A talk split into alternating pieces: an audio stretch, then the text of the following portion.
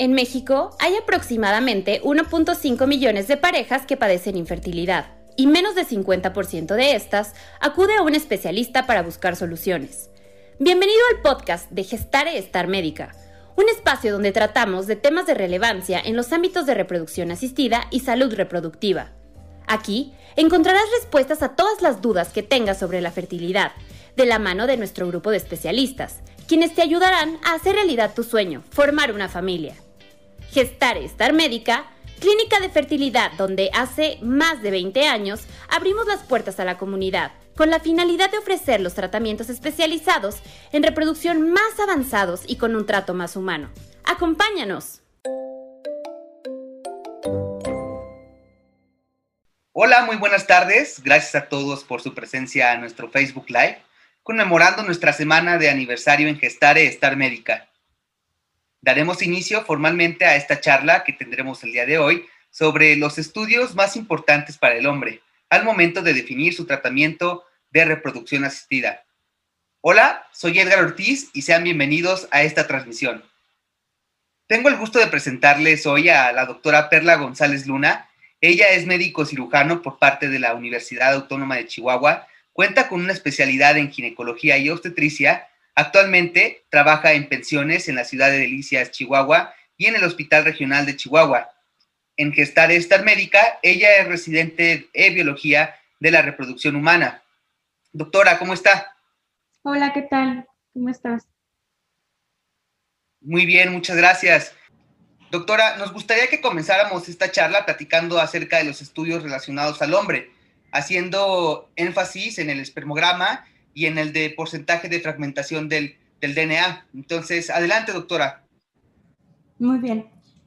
Bueno, pues vamos a empezar con el principal estudio, que es el que se le pide a un paciente masculino que acude por algún problema de infertilidad. Y pues el primer estudio que nosotros llegamos a pedir es un espermograma, ¿verdad? Que este consiste en una prueba diagnóstica en el hombre con el cual vamos a tener el objetivo de evaluar la calidad del semen y pues a través de esto vamos a analizar parámetros tanto macroscópicos como microscópicos. Entonces, pues es un estudio que nos va a arrojar información acerca de cómo está la fertilidad del hombre. Ok. Aquí, por ejemplo, podemos observar un, un, video donde estamos viendo un espermograma, ahí es donde se ven los espermas. Hay espermas que se mueven, espermas que no se mueven, espermas normales, espermas anormales, y pues es lo que se va a evaluar en este, en este estudio. La OMS, fíjate que desde el 2010 este, determina unos valores normales para poder determinar si es un hombre sano o un hombre que tenga alguna normalidad en el semen. Y pues el estudio que les pedimos es, un, es una muestra de semen que se les pide que tenga aproximadamente de 3 a 5 días de abstinencia sexual, lo que incluye pues no tener relaciones ni tener masturbación para poder evaluar adecuadamente el semen. Este debe ser depositado en un frasco estéril que generalmente se proporciona en la clínica donde se va a realizar el estudio o se puede conseguir en alguna farmacia que sea un frasco estéril. Y pues es importante que el paciente tenga la muestra completa, ya que a veces pues por la vergüenza o de ser la primera vez de hacer este tipo de estudio, no se logra recolectar adecuadamente y es importante que se le informe ahí en la clínica si fue completo o no. Y hay pacientes que les da vergüenza realizar el estudio en la clínica, así que se puede tomar la muestra en casa, siempre y cuando tengamos la, pues el tiempo necesario para llevarlo a la clínica, que sería en 40 minutos. Y hay que guardar el, la muestra en un lugar tibio, se aconseja que, que sea cerca del cuerpo, que no le dé tanto la luz solar para poder tener una mejor este, claridad de lo que es el estudio validez, pues. Perfecto, doctora. Pues sobre, todo, yo creo que el paciente debe de llegar con la seguridad de que en Gestar Estar Médica van a encontrar el, mejor trato y con profesionales que se van a poder encargar de la situación y seguro van a tener un, un plan de acción para todo esto, ¿no, doctora? Sí, claro que sí. Adelante. Bueno, miren, luego entonces a veces nos preguntan las pacientes que pues cuáles son los valores normales o qué es lo que se estudia. Como ahorita les comenté, se estudian lo macroscópico y lo microscópico. Lo macroscópico pues es lo que podemos ver a simple vista, ¿no? Y medimos lo que es el volumen. Lo ideal es que cada paciente tenga mínimo 1.5 mililitros. Arriba de 1.5 está bien o 1.5 es normal valoramos también lo que es la licuefacción, la cual se produce al dejar reposar el semen por 20 minutos a una temperatura ambiente y pues este se va a volver menos compacto y este pues ya se puede realizar una correcta valoración de lo que es la licuefacción. También valoramos lo que es la viscosidad, este, que haga hilos de filamento, se valora también en el semen también muy importante ver la coloración. La coloración puede ser blanco, gris o incluso un poco amarillenta. Fuera de estos colores, pues nos indica que algo no está bien, ¿verdad? Y también se valora lo que es el pH, el cual debe estar entre 7.2 y 8.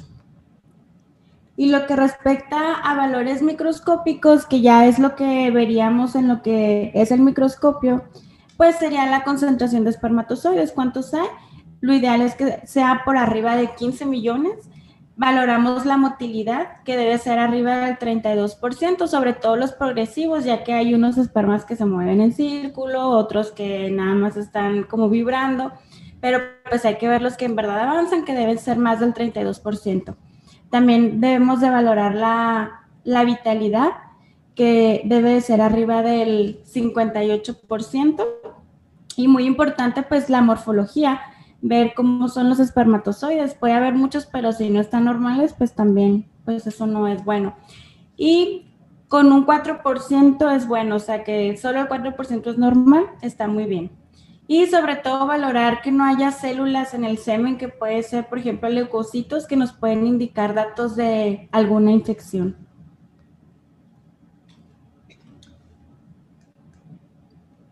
Aquí estamos viendo, por ejemplo, una muestra de un semen ya capacitado, que es ya, nada más estamos viendo ya los que se mueven, ya se limpiaron de todos los que no se mueven, de los que no son normales.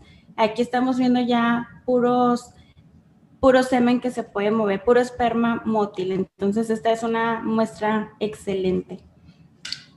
Y muchos se preguntan que, pues, cuánto tiempo a veces tarda en estar el estudio. El estudio generalmente está en el mismo día. Entonces, pues se recomienda que si ese día tienen la consulta, pues se haga temprano el estudio, que la consulta sea por la tarde o puede ser un día antes para que no tengan problemas, ¿verdad? Pero en el, mismo día están los resultados.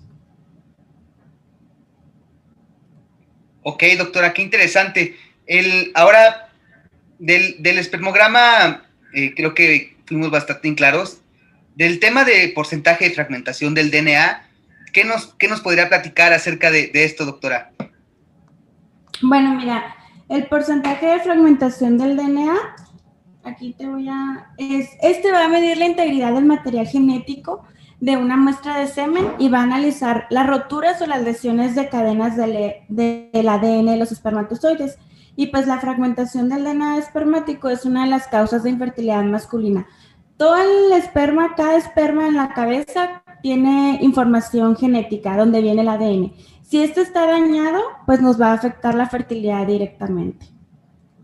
Entonces tenemos este, diferentes pruebas donde las podemos realizar. En, el, en nuestro laboratorio realizamos la, la SCD, que es la dispersión de cromatina. Y pues aquí, ¿qué es lo que, mide? Pues va a medir la integridad del material genético en una muestra de semen donde se analizan las roturas del ADN. Por ejemplo, aquí hay una imagen donde podemos ver cómo se ve un esperma con el ADN íntegro y cómo se ven los espermas que están dañados. Entonces es la manera en la que contabilizan el porcentaje del esperma dañado genéticamente. Aquí podemos ver un video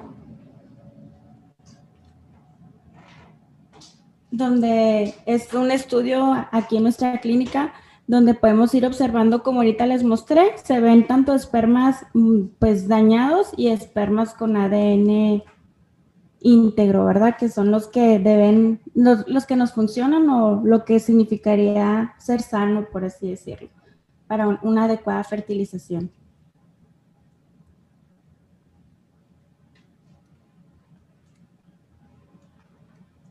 Y pues los valores de referencia normal es de que cada paciente tenga del 0 al 15% fragmentado, eso quiere decir que está sano, es una excelente integridad del ADN ya que es muy bajo el porcentaje que está dañado. Del 16 al 30% es una buena calidad del ADN espermático. Sin embargo, ya por arriba del 30% de fragmentación, pues ya es un daño al ADN, entonces ya es una pobre integridad y ahí podríamos tener a pacientes que tengan algún problema de fertilidad. Y pues, ¿a quiénes les debemos de pedir este estudio? Pues generalmente a los pacientes que tienen infertilidad de alguna causa desconocida, que no se han podido embarazar y el espermograma sale normal, pero pues a lo mejor tienen el ADN fragmentado. Cuando tenemos fallas en los tratamientos de reproducción asistida, cuando hay una baja tasa de fecundación, cuando hay una mala calidad embrionaria o que hay parejas que tienen abortos de repetición, hay que buscar el si hay fragmentación del DNA. También en pacientes que tienen antecedente o que cursan con varicocele, en pacientes mayores de 45 años, ya que pues la edad también puede influir, en pacientes con, que son consumidores de tabaco y sobre todo pacientes expuestos a tóxicos. También se ha relacionado con fiebre. Entonces, en todos estos pacientes que tengan dificultad para lograr un embarazo, pues es importante tomar en cuenta realizar este estudio.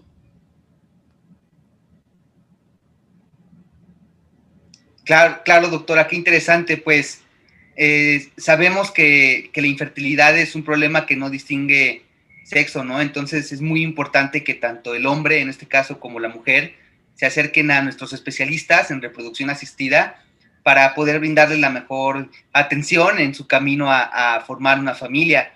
Em, doctora, a lo largo de la plática nos estuvieron llegando varias preguntas por parte de, la, de, nuestra audiencia, entonces eh, pasaríamos a una sesión de preguntas y respuestas. Si usted me lo permite, voy a empezar con la primera. Nos preguntan, eh, ¿dónde puedo hacerme un espermograma? Bueno, pues el espermograma se realiza en una clínica de fertilidad, principalmente pues en un laboratorio de andrología aquí en, la ciudad de Chihuahua, pues en Gestare, ¿verdad? Aquí los esperamos. Claro, perfecto. otra pregunta, doctora. Dice, ¿hay enfermedades que pueden provocar alteraciones en los espermatozoides? Sí, claro, hay enfermedades que pueden ocasionar ese tipo de enfermedades, como lo es, lo mencioné ahorita, el varicocele, la criptorquidia, a veces algún hidrocele o enfermedades genéticas que puedan alterar la reproducción normal de los espermatozoides y causar infertilidad. También hay problemas hormonales como el hipogonadismo, hiperprolactinemia, hipertiroidismo o hipotiroidismo, diabetes, que pueden afectar el desarrollo espermático. Claro, es, necesario, ¿no? Que eh, muchas veces el hombre no, no sabemos que podemos ser portador de algún tipo de enfermedad y, bajo este tipo de test podemos encontrar alguna anomalía o algo que nos impida pues a las personas que en el momento adecuado logren formar una familia. Entonces, otra pregunta, doctora, dice, ¿cuándo está indicado el test de fragmentación del DNA? Pues como lo mencionábamos ahorita, pues está indicado en todos los pacientes que estemos batallando para lograr un embarazo que tengamos una infertilidad desconocida, que tengamos fallos en la reproducción asistida, pacientes con antecedente varicocele, parejas con abortos de repetición, en hombres que sean mayores de 45 años o que sean fumadores, sobre todo que estén expuestos a tóxicos, espermicidas, no sé, cosas así tóxicas, y que hayan tenido o hayan cursado con alguna enfermedad. Casos de fiebre también puede relacionarse que dañe el en la fragmentación del DNA. Ok, muy bien. Doctora, justo sobre su último comentario, eh, los tóxicos nos, nos preguntan, eh, ¿bajo qué tóxicos tengo que tener cuidado? Me, se refieren yo creo que en la parte de si a, qué tipo de, agentes tóxicos debe de uno de tener precaución para este, evitar este tipo de, problemática. Se relaciona mucho con pesticidas, lacas, este, tóxicos industriales, más que nada. Perfecto. Eh, otra pregunta, usted lo mencionó en su plática, preguntan, ¿cuáles son los valores normales en los resultados de un espermograma?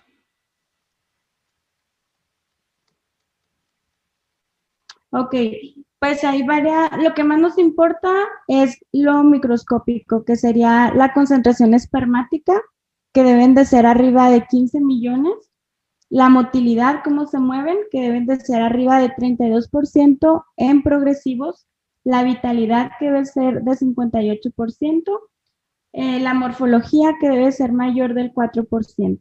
Esos son los valores en los que nos nos regimos, que son los valores de la OMS del 2010. Perfecto, doctora. Otra, otra pregunta eh, que nos llega es, que, eh, ¿bajo qué tipo de, aspectos, em, me imagino que se refieren al, aspecto físico, o qué tipo de, capacidades, o qué tipo, qué, qué, me, cuándo me debo de preocupar si veo cierto tipo como de, de síntoma o algún rasgo muy peculiar en, una muestra, en una muestra de espermatozoides?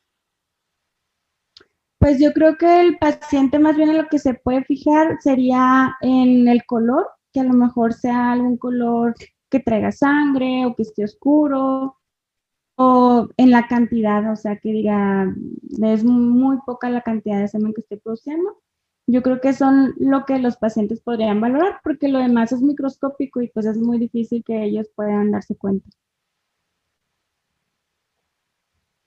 Ok, perfecto, doctora. Yo creo que como, última pregunta también nos llega, este, dice, ¿cuáles son las probabilidades de que yo como hombre eh, tenga como algún tipo de, problema para eh, llegar a, concebir, a tener un bebé, ¿no? En pareja o cuáles son las probabilidades más bien a, que yo genere algún problema más adelante en cuestión a infertilidad?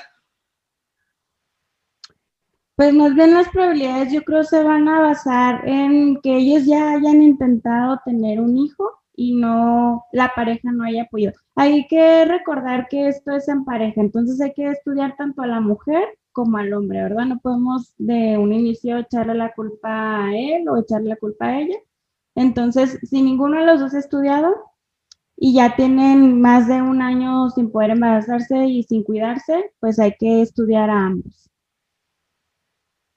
Perfecto, doctora. Pues eh, muchísimas gracias. Yo creo que para concluir este, de todos los temas que hemos hablado en, en este Facebook Live, ¿cuáles serían sus recomendaciones generales para todas las parejas que buscan lograr un embarazo y se plantean pues el acercarse a una clínica como Gestare y a especialistas en reproducción asistida? Pues mira, la recomendación principal es que no tengan miedo a venir a checarse, que si han tenido problemas para poder embarazarse por más de un año, hay que venir a revisarse ambos, tanto ella como él. Y que aquí en Gestare tenemos el mejor equipo para poder realizar el mejor estudio, para poder detectar qué es lo que está pasando y poder realizar el mejor tratamiento individualizado para cada paciente, ya que aquí tenemos la experiencia de más de 20 años con excelentes resultados. Entonces los esperamos aquí en Gestare Star Médica Chihuahua.